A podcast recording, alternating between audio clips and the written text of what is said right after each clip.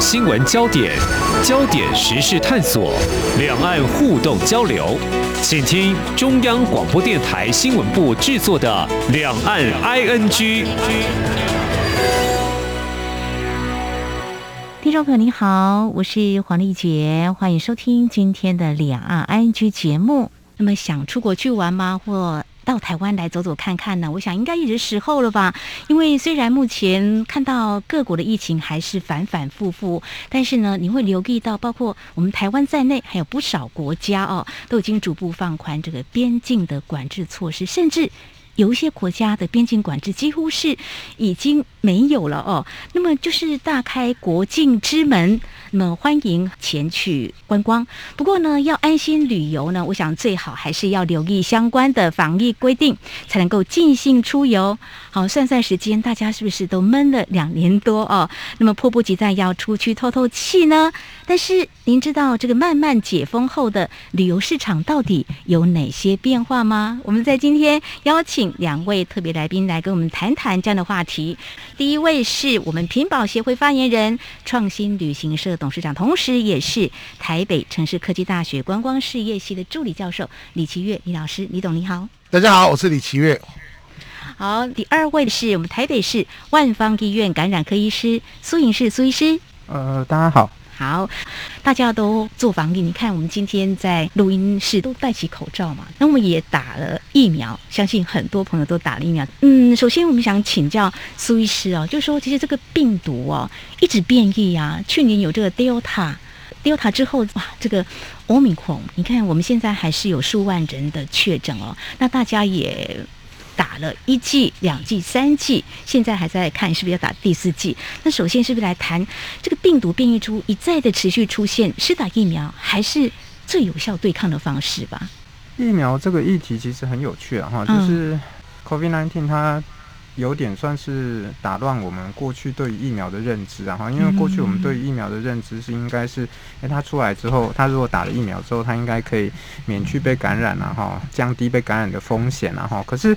COVID-19 它其实变得很快哈，就是它其实从最早的这个武汉株，然后到阿尔法，然后贝塔，然后后来还有一些陆陆续续有一些变异，那后来。再由 Delta 领军哈，就是整个占据全球市场哈。嗯、那再来就是 Omicron 哈，Omicron 其实进来之后 BA 点一哈，然后后来就 BA 点二哈，然后 BA 点四、BA 点五哈。那事实上最近这一两个礼拜，呃，BA 点四、BA 点五大概也进到国门了，开始在社区的监测里面也已经开始有看到这个 BA 点五的这个踪迹哈。所以其实它改变非常多哈。那再来的话就是。它其实也改变我们对疫苗的认知，就是我们刚刚讲了，就是疫苗可以防止一些感染，可是大家后来发现这病毒变得太快哈，所以呃很快它就变成防的是重症为主哈，而不是以防止感染哈，所以事实上多数我们看到还是有非常多的这个打三剂啊，这些人都还是有得到感染的一个状况哈，所以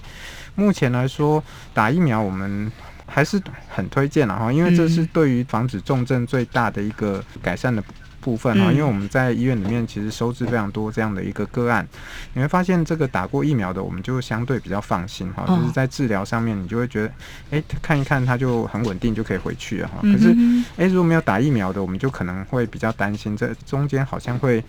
变化比较大一点点哈。那这个整个。不舒服的程度也会比较严重哈，所以我们目前来说还是认为，虽然这个美国的 FDA 还有这个 WHO 哈都在推动哈，就是。疫苗厂商要改变配方，大概在上个月月底都有要求，这个药厂接下来在十月、十一月应该要推出一个新的疫苗哈，就是必须要包括新的 Omicron 的变异株的这一部分哈。不过最后推出来的状况会怎么样哈？那这个可能还是我们还蛮期待的一部分。那以目前来说哈，那打疫苗我们还是认为是一个最好的一个预防的做法，这样子。嗯哼，是我们看到美国的食品及药物管理局。局那么在最近也刚授权让十八岁以上民众施打这个诺瓦瓦克斯的 COVID-19 的疫苗，就说这个疫苗一直要跟这个病毒变异株好像在赛跑一样哈，一直在研发。所以我们也在想说，呃，要打第四剂吗？追加剂吗？那我们看到台湾的数据，大概就是打第一剂有九成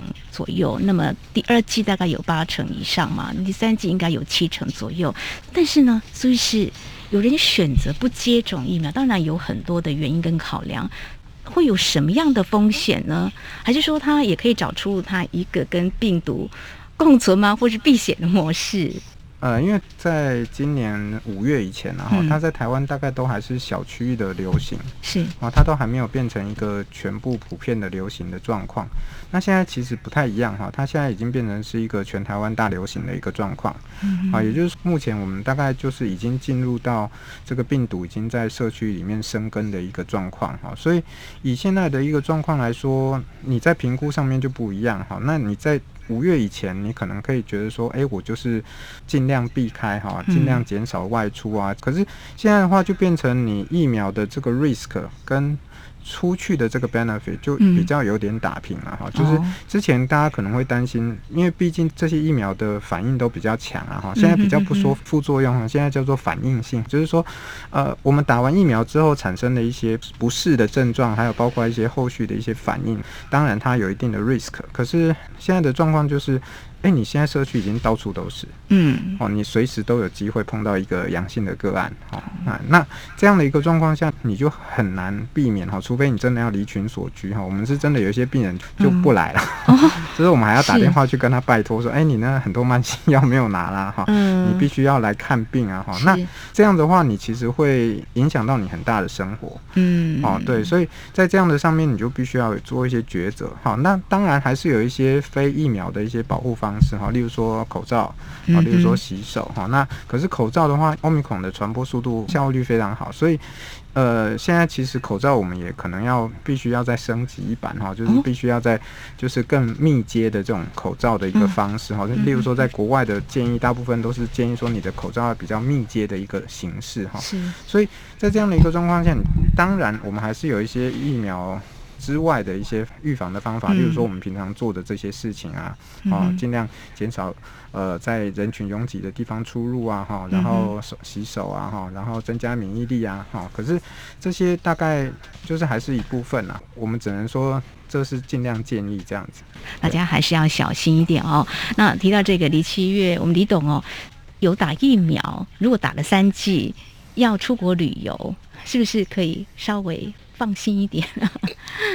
呃，其实很多人都哎呀急着要出国，只是呢想说啊，现在出国现在到底方不方便？其实现在还是很多不方便的。嗯，哦，至于我这一次月底要去日本，嗯，我要先做 PCR。不过最近呢，大家呢特别要留意打三剂疫苗这基本款。嗯，好、哦，第二个 PCR 这个很多地方会要求，可是现在各国一直在变。嗯，你去注意看那外交部的网站哦。有很多的规范都慢慢在开，比如说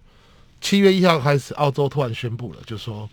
来来，你们来澳洲哈，你有打疫苗没打疫苗随便你，你有没有 PCR 随便你，反正就是你来就对了。他当感冒了，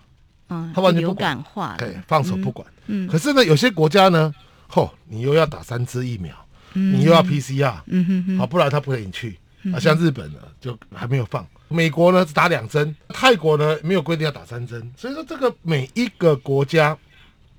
不同，还有疫苗的厂牌，有的要求厂牌，有的不要求厂牌，哦、所以你跟你讲，你搞得我好乱啊！所以要出国的朋友，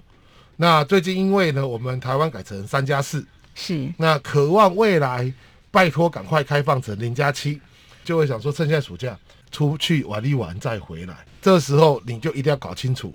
每一个国家的状况，还有以前我们去很多国家都免签证，是。现在签证都会有限额，比如说韩国，韩国我们现在去呢就可以自己买机票去韩国了，可是签证要排队，签证至少排一个月以后。是在台湾，我们现在也是有限额嘛，哈，四万。也，我想，所以就是谈到一个问题，就是各国的防疫的政策不太一样，所以要怎么样对接中重症，不要让我们饱受这种威胁，这个还是很重要的。所以药物很重要，疫苗还要持续来施打。那国门就快要开了吧？大家都在期待，就说如果我们的这个确诊人数单日的话，是不是可以压到两万或一万以下就有可能？因为目前中央流行疫情指挥中心那么已经宣布，就是从十四号开始再放宽入境的政策，那么开放台湾民众。从国外入境的时候是免 PCR 的核酸的检验，让出国旅游回来的旅客在回国的时候能够更加的方便。这个我想对旅行业、旅游业者是蛮好的。那刚才我们提到七天所谓居家检疫三天，加上自主防疫有四天，那么入境的总人数已经放宽到每周有四万人次。那现在大家都期待国境这个大门可以完全的来解封开放哦。好，那提到这。这个部分的话，接下来我们再来谈。那开放国外的旅游，应该慢慢的会有很多的民众迫不及待来询问了。还是一样，再请教苏医师啦，就是说，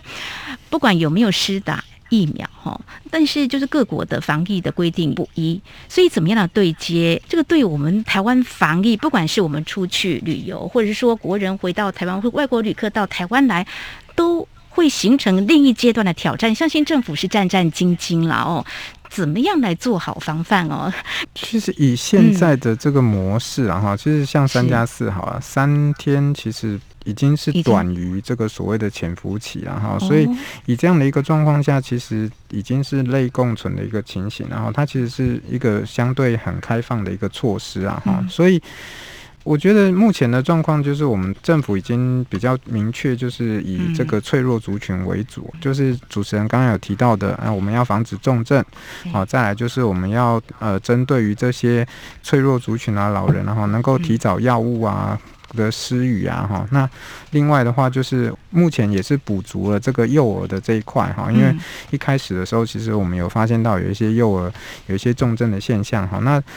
快速的施打完之后，哈，目前看起来这个幼儿的这个部分也比较稳定，哈，也比较少看到有这样的一个现象，哈，所以我觉得目前的情形，我们大家还是做好就是自己的健康的守护啊，就是我们尽量能够减少被感染的几率，哈，就是有些人觉得说，哎，我得了就是无敌星星，哈，可是事实上不是，哈，它其实我们会看到有二次感染的这些都会出现，哈，所以其实很重要就是我们还是维持自己的健康，哈，尽量减少被感染的。几率哈，那这些其实都还是会对于我们的自身的健康会有好处了哈。所以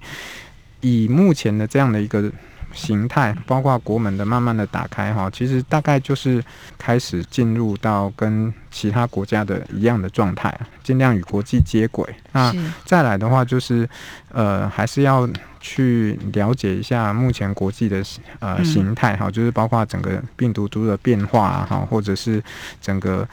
国际情势的一些不同啊，应该国家还是会依据这个去调整整个入出境的一个规范，这样子。嗯哼，就是就是这些，其实大部分都还是奠基在新的一些研究啊。就假设这个病毒株还有一些新的变化啊，例如说它开始又加重，那疫苗没有效，那可能各个措施其实还是会再做调整啊。我是这么看。是，我们也听不少的专家，包括苏医师今天所谈的，就。在面对这个新兴的病毒哦，他似乎是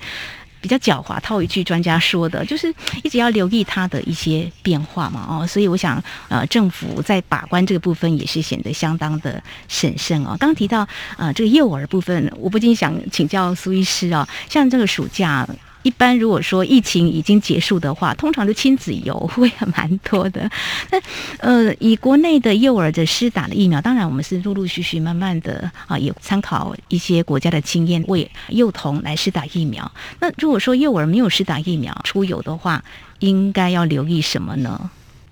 嗯、呃，就是一样，减少这些人潮拥挤的场所，再来就是洗手跟口罩的部分，大概还是最主要的部分了哈。这个呃，另外的话就是比较通风的环境了哈。其实，在国外是认为说你在通风的环境下，这个病毒很容易就被稀释掉哈，那它被感染的几率就会小很多哈。例如说，在国外的规定，其实大部分都是在空旷的环境下，其实这个整个感染的几率就会低很多，这样子。嗯嗯，好，非常谢谢苏医师您的建议啊。好，我们在今天呢，很开心能够有这样的机会跟大家来讨论这样一个非常热的话题，怎么样做好防疫出去玩？不管是要到国外旅游，或者是说好久没有到台湾来走走看看了，台湾的这个国庆的大门开的多大呢？要怎么样做一些旅游的安排呢？非常谢谢台北市万方医院感染科医师苏医师医师专业的解析。还有建议，好，我们接下来呢就来谈这个旅游，很多人真的很迫不及待哈，相信呃这个旅游业呢也等待很久了哈，尤其是在七月十五号，就是国内旅游的补助已经上路了，这一波呃刚好碰到暑假，这个方案是一直到年底。董事长在国内旅游这个部分的话，怎么样去好好来玩台湾呢？其实呢，坦白讲，补助多不多？其实政府的补助只是一个点火的作用，为什么？嗯，嗯，这是一个消费信心重建，是，也就是政府告诉你可以出来消费了，嗯，大家就出来消费吧。那这个其实真正意义在这里，而不是在那个呃一个房间一千多块，其实一个房间一千多块真的很多吗？也你说多也不多，嗯，嗯，说少也不少啦。但是呢，这是一种消费信心重建的问题，是。在这样的情况下，那我们这一波呢，从七月十五一直到十二月，都有在政府的补助期当中，所以可以预见的是，很多的风景区、郊外，嗯，在这个七月十五号以后，人山人海。为什么？因为我们看哦，很多地方地方都满了。想说，那是不是只有补助的周日到周四才有旅客呢？没有哦，周五、周六也都订哦。所以这个可以看到，说我们台湾的整个国民旅游市场来讲，你可以仔细去看，呃，风景区其实现在开始人都在出来了，嗯，那反而是很多的大都会区啊，这些一般我们国内旅游大家偏好来讲比较不会。为什么？我们看台湾两千三百万人口，双北大概占了就快要三分之一以上了，嗯，那他在放假的时候，他不可能再留在双北。所以大家会往中南部跑，他们日本现在也是一样啊，郊外都是人，可是东京的民宿、新宿的民宿也不太会有游客来，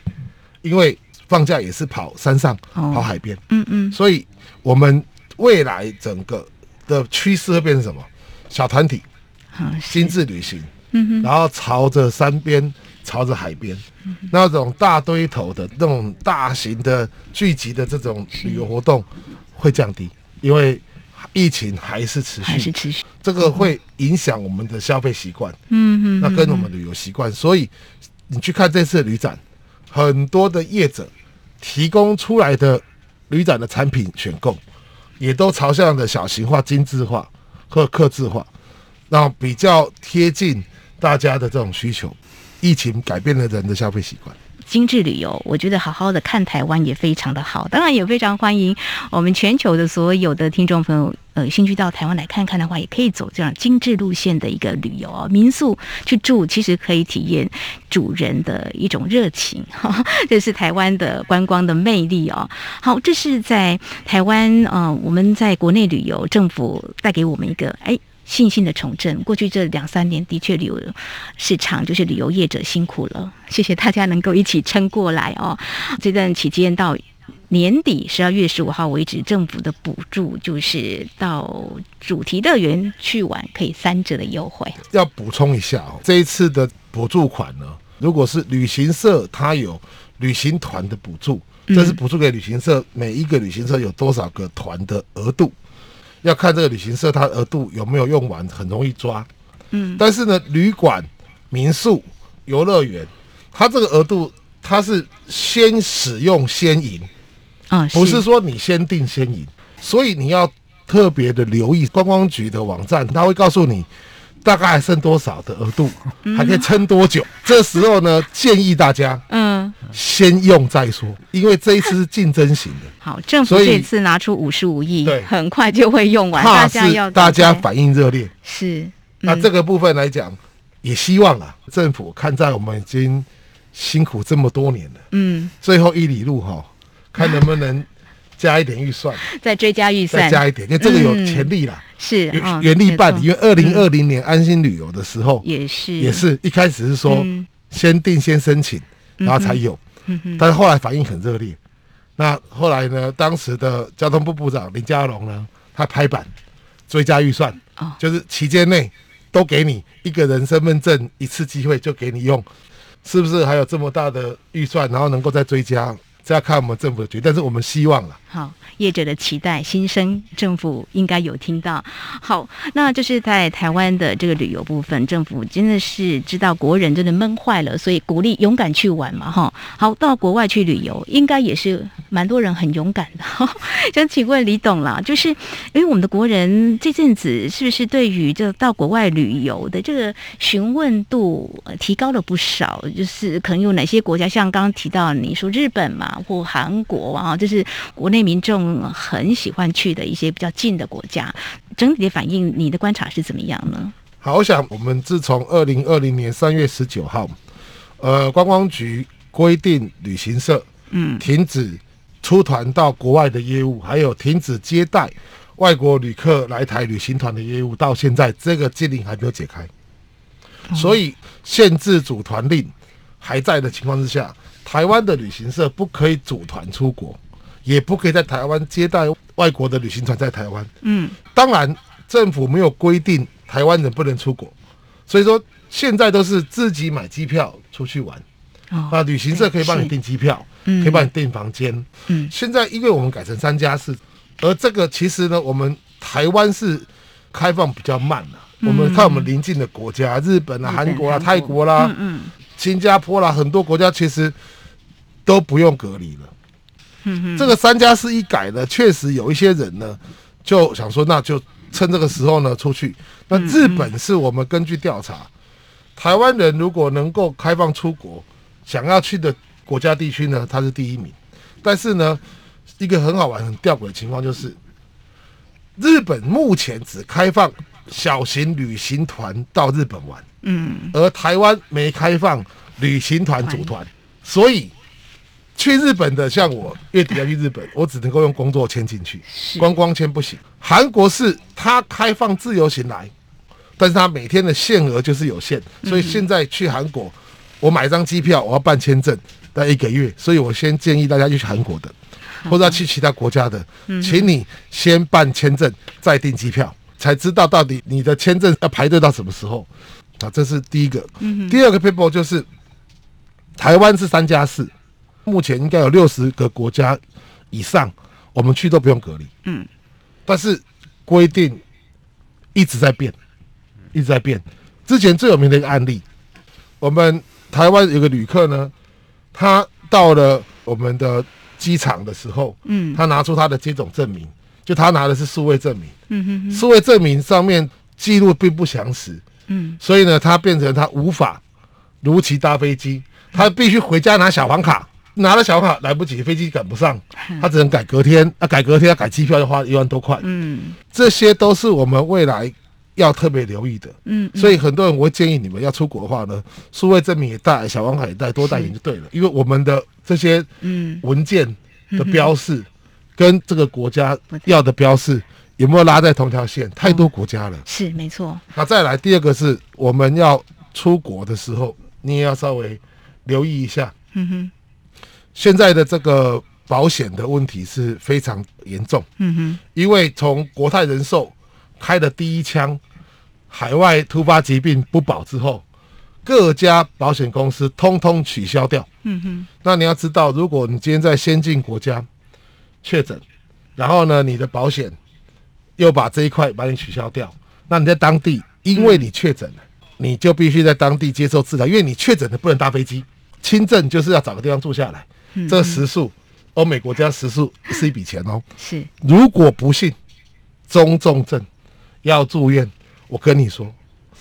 日本、韩国也好，新加坡也好，欧美也好，你只要考到中重症要住院治疗，嗯，那个账单叫天价账单。是是，那个没有保险的情况之下，很可怕，是好，非常谢谢我们李奇岳老师的提醒哦，这个是很重要，很多的细节哦，让大家可以安心嗯快乐的出游哈。那什么时候才可以组团出国旅游？其实我们中央流行疫情指挥中心最近也都时常被逼问的哈。陈时中当时担任部长，他就讲的很审慎，就说一定会让民众组团出国的啦，必须一步一步来啦。但是在六月底的时候，他说交通部还没有提出相关规划，但是呢，也有媒体在追问到。我们的发言人庄仁祥在六月二十九号说，等新增病例降到一万人以下，渴望开放边境，让国人可以团进团出，国际人士到台湾来观光，所以要准备好，李董。哎，我们准备得很好，很好，现在就等上面点头啊。是好，听到这个，接下来我们要谈的就是说，这两年也因为疫情的关系，特别是在今年，大家讨论一个非常热烈的一个话题，就是台商要不要回来？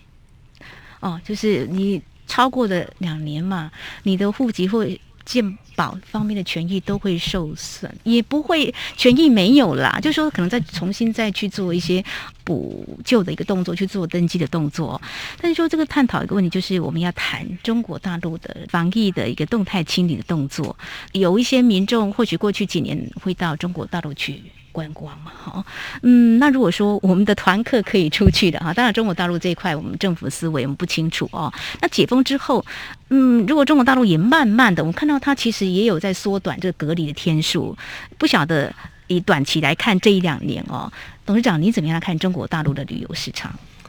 我们来看二零一九年的数字哦，台湾人出境旅游，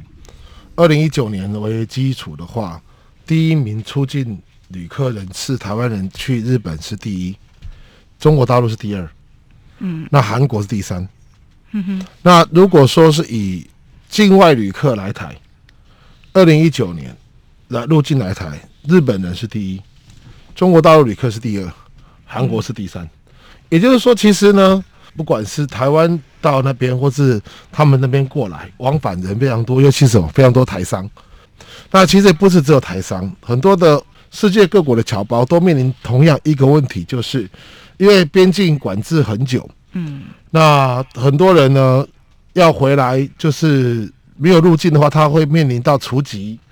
跟呃相关的个人权益上面受到一些损害。因为现在变三加四之后，很多人想说，终于可以不用隔那么久了，嗯，那隔离是很重的一个时间成本跟金钱成本，没错。那这时候我们也是一直希望政府能够针对这一波。侨胞的部分放宽一点，然后是不是再展延？嗯，再给点时间，因为他们现在不是他们不回来办，嗯、是他们想回来也没有飞机可以回来。那另外就是中国大陆的市场到底什么时候我们可以再组团去？这要分个几个层次。第一个，组团限令还没有开；嗯、第二个，纵使开组团限令，还要看啊、呃、地方他们的隔离政策。嗯，只要有隔离政策，就不会有观光客。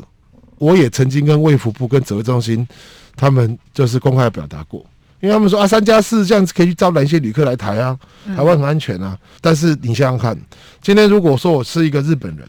在五月多的时候，日本黄金周的时候，日本飞夏威夷的航班班班客满，日本机场都是人，为什么他们都去夏威夷度假呢？是因为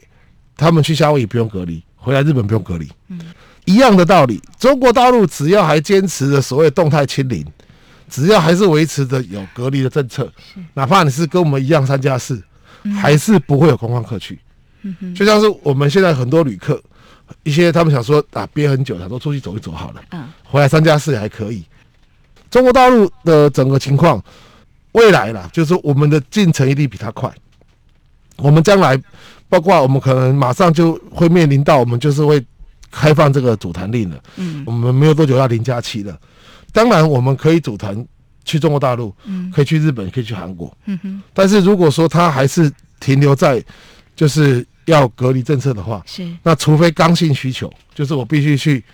工作出差，嗯，不然的话，我不会选择去那边。台湾的心态也是一样啊。是，那么很现实，就是中国大陆幅员辽阔。如果今天到了上海，明天呢，我要到浙江，但是刚好疫情反弹，您又不能跨省去旅游，这就是一个很现实的问题哦。所以中国大陆的旅游市场可能短期之内很难让人乐观会有报复性的出游啊这样子的一个期待，可以这么说吗？是的。好，我们在今天谈的这疫情之下如何安心的旅游哦。那么疫后观光市场其实出现蛮大的变化，还是要非常的小心防疫哦，才能够开心出游。在今天，我们非常谢谢台北市万方医院感染科医师苏医师苏医师，以及创新旅行社董事长、台北城市科技大学观光事业系助理教授李奇岳两位来宾的说明还有解析。我是黄丽杰，祝福大家健康平安愉快，再见喽。